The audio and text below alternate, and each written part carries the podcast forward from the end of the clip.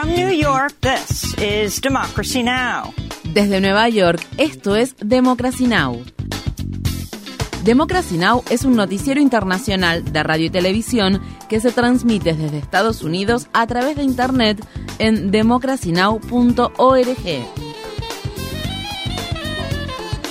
Welcome to Democracy Now!, democracynow.org. Bienvenidos a Democracy Now! en español democracynow.org barra es.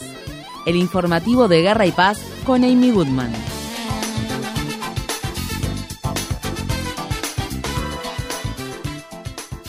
La crisis humanitaria de Gaza se ha agravado tras 11 días consecutivos de incesantes ataques israelíes contra el sitiado territorio palestino. Las autoridades sanitarias afirman que los ataques aéreos y bombardeos más recientes de Israel, incluidos los ataques que fueron lanzados contra la ciudad de Rafah y contra tres viviendas de la ciudad de Yan Yunis, se cobraron la vida de al menos 71 personas. Asimismo, los ataques que se produjeron en el sur de la franja de Gaza mataron e hirieron a civiles que habían seguido la orden de Israel de evacuar la mitad norte del territorio palestino. Desde el 7 de octubre, los bombardeos que Israel ha lanzado sobre Gaza se han cobrado la vida de más de 2.800 personas, más de un tercio de las cuales son menores, una cifra que no incluye a unos mil palestinos adicionales que se encuentran atrapados bajo los escombros de las viviendas y negocios que han sido destruidos durante los ataques. Dado que no se permite el ingreso de agua a la franja de Gaza y no se dispone de combustible para hacer funcionar las plantas desalinizadoras, los residentes del enclave se han visto obligados a recurrir al único acuífero que hay en el territorio, que está contaminado con aguas residuales y agua de mar. Asimismo, crece el temor por la propagación de enfermedades al tiempo que la basura se acumula y no es posible tratar las aguas residuales. La ONU informa que de los 23 hospitales que hay en Gaza, 20 solo funcionan parcialmente, con una escasez crítica del combustible requerido para hacer funcionar los generadores que mantienen en funcionamiento dispositivos médicos vitales. Por otro lado, se han acabado los analgésicos y los bancos de sangre se están agotando. La Organización Mundial de la Salud afirma que entre las personas que corren mayor riesgo en Gaza se encuentran 84.000 mujeres embarazadas. En la tarde del martes, el único paso fronterizo que conecta Egipto y la franja de Gaza que se encuentra ubicado en la ciudad de Rafah permanecía cerrado mientras Israel sigue negando el ingreso al territorio palestino a una caravana de camiones con ayuda humanitaria que se encuentran alineados en el lado egipcio de la frontera. Estas fueron las palabras expresadas por Mariam, una niña palestino-británica cuya familia lleva días intentando escapar de Gaza.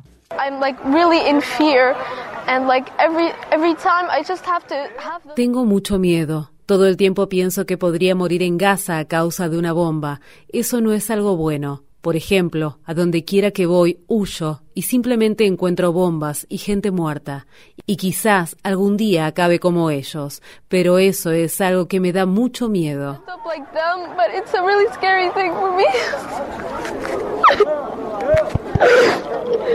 Combatientes palestinos han matado a más de 1.400 israelíes, la mayoría de los cuales murieron el 7 de octubre, cuando la organización Hamas lanzó su ataque sorpresa. El lunes, funcionarios israelíes dijeron que Hamas tenía a 199 personas cautivas, unas 50 más de lo que se había informado anteriormente. Durante el fin de semana, cientos de manifestantes se congregaron frente al Ministerio de Defensa de Israel en la ciudad de Tel Aviv para exigir el fin de la violencia y el regreso seguro de los rehenes a sus hogares. El Consejo de Seguridad de las Naciones Unidas ha rechazado un proyecto de resolución presentado el lunes por Rusia que pedía un alto el fuego humanitario en Gaza. Gabón, Mozambique, los Emiratos Árabes Unidos y China votaron a favor del proyecto de resolución de alto el fuego, mientras que seis países se abstuvieron de votar y Francia, Japón, el Reino Unido y Estados Unidos votaron en contra. Estas fueron las palabras expresadas por el embajador de Rusia ante la ONU, Vasily Nevencia. Hoy el mundo entero ha esperado con ansias que el Consejo de Seguridad tome medidas para poner fin al derramamiento de sangre, pero las delegaciones de los países de Occidente básicamente han saboteado esas expectativas.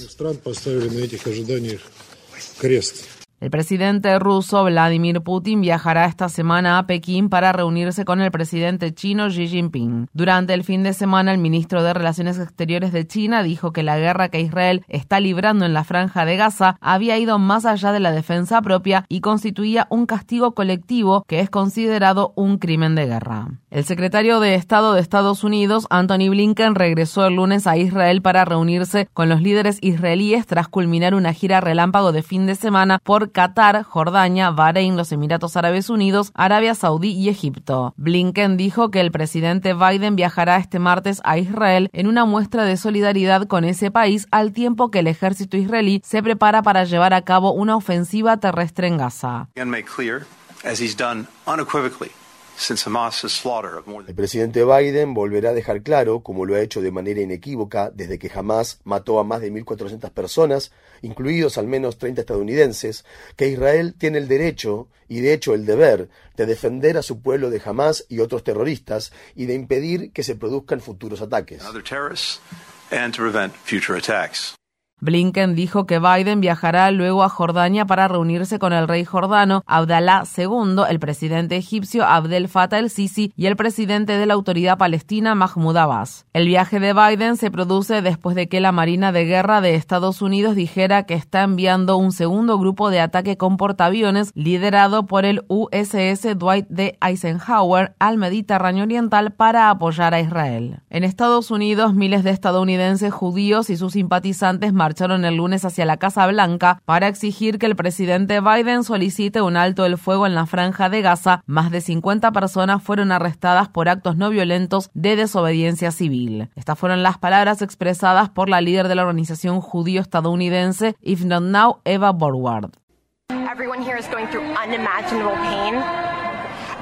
Todos los que estamos aquí estamos sufriendo un dolor inimaginable y a pesar de ese dolor estamos decididos a detener este genocidio porque conocemos las señales de advertencia. Es por ello que estamos bloqueando todas las entradas a la Casa Blanca o todas las que podamos bloquear porque el presidente Biden no ha estado escuchando las voces de los judíos y palestinos estadounidenses y de las personas que los apoyan, que dicen que no podemos intentar hacer lo mismo que no ha funcionado durante décadas. En el Congreso de Estados Unidos, un grupo de congresistas del sector progresista del Partido Demócrata de la Cámara de Representantes presentó una resolución en la que se pide al presidente Biden que impulse un alto el fuego inmediato en Gaza. La congresista demócrata del estado de Missouri, Cory Bush, quien participó de la redacción de la resolución, dijo, Estados Unidos tiene la responsabilidad fundamental de agotar todas las herramientas diplomáticas que estén a nuestra disposición para evitar que se cometan atrocidades masivas y salvar vidas. No podemos bombardear nuestro camino hacia la paz, la igualdad y la libertad. En la localidad de Bridgeview, en el estado de Illinois, varias personas participaron el lunes en el entierro de Wadea Al-Fayoume, un niño palestino estadounidense de seis años que murió tras ser apuñalado en su propia casa como parte de un crimen de odio contra los musulmanes. La madre del niño, Hanan Shahin, quedó hospitalizada con heridas graves tras ser agredida el sábado por el propietario de la vivienda que alquilaba, quien, según se informa, gritó los musulmanes deben morir durante el ataque. El propietario compareció el lunes ante el tribunal para enfrentar cargos de asesinato. Estas fueron las palabras expresadas por Diana Hoffman, una maestra de secundaria palestino-estadounidense y miembro de la comunidad que asistió al funeral de Alfa Youme. Estamos viendo las repercusiones de la retórica que nuestro gobierno ha estado difundiendo y que, como saben, muchos medios de comunicación han estado publicando sobre los palestinos, quienes son descritos como seres menos que humanos. Y este niño, lamentablemente, ha pagado el precio más alto de dicha retórica.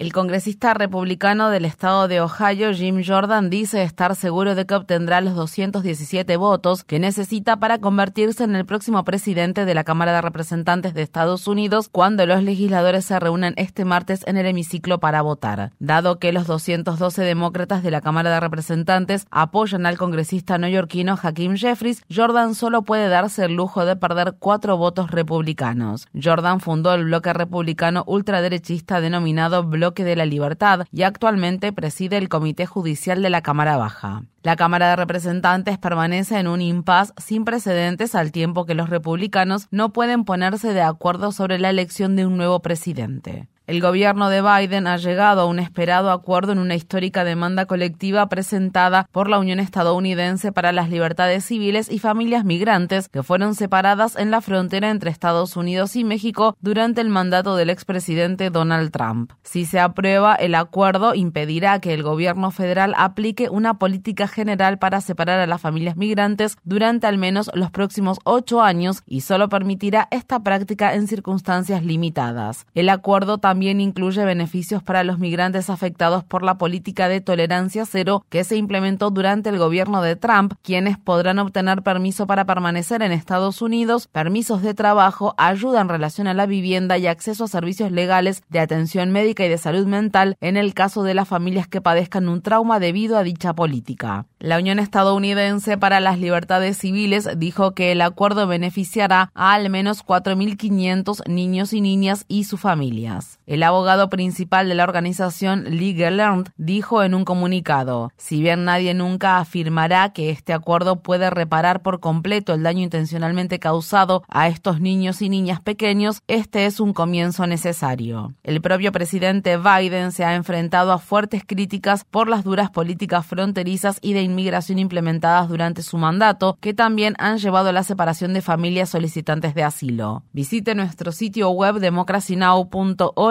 barra es para ver nuestra cobertura sobre este tema. Según se informa en el estado de California, una solicitante de asilo guineana de 29 años murió mientras se encontraba recluida por funcionarios de inmigración estadounidenses en un centro de detención al aire libre que se encuentra ubicado en la ciudad fronteriza de San Diego. La Oficina de Aduanas y Protección Fronteriza de Estados Unidos proporcionó pocos detalles sobre lo sucedido y aún no se ha determinado la causa de la muerte. Organizaciones de defensa de los derechos humanos y organizaciones a favor de los inmigrantes habían advertido en reiteradas ocasiones sobre las olas de calor y otros peligros a los que se ven expuestos miles de solicitantes de asilo, incluidos bebés y niños y niñas pequeños que se encuentran detenidos en los campamentos al aire libre que la patrulla fronteriza de Estados Unidos posee en el desierto cerca de la localidad de Yacumba Springs. La agencia ha sido acusada de no proporcionar alimentos, agua, productos de higiene y atención médica adecuados a los solicitantes de asilo. La directora ejecutiva de la organización Al Otro lado, Erika Piñeiro dijo en un comunicado, esta es la primera muerte, pero no será la última si la patrulla fronteriza de Estados Unidos sigue utilizando estos campamentos en un intento inútil e inhumano por disuadir a los migrantes en lugar de procesar sus solicitudes rápidamente. En el estado de Virginia, al menos tres activistas ambientales fueron arrestados el lunes tras amarrarse a una máquina, lo que paralizó temporalmente la construcción del gasoducto Mountain Valley. Decenas de manifestantes acudieron ayer al lugar donde se está construyendo el gasoducto para participar en una manifestación pacífica.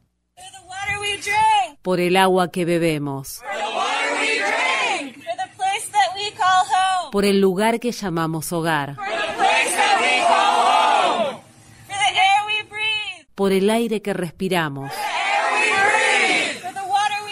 Por el agua que bebemos por el lugar que llamamos hogar. Entre los manifestantes que fueron arrestados el lunes se encontraba la abogada y activista indígena Tara Hauska. El controvertido gasoducto Mountain Valley, el cual está valuado en 6.600 millones de dólares, atravesará los estados de Virginia y Virginia Occidental y transportará más de 56 millones de metros cúbicos de gas fracturado a través de más de mil arroyos y humedales de la región de los Apalaches. El proyecto ha contado durante mucho tiempo con el respaldo del poderoso senador de Virginia Occidental, Joe Manchin, que es la persona que más dinero recibe de la industria de los combustibles fósiles en el Congreso. Infórmate bien. Visita nuestra página web democracynow.org/es. Síguenos por las redes sociales de Facebook, Twitter, YouTube y SoundCloud por Democracy Now! es.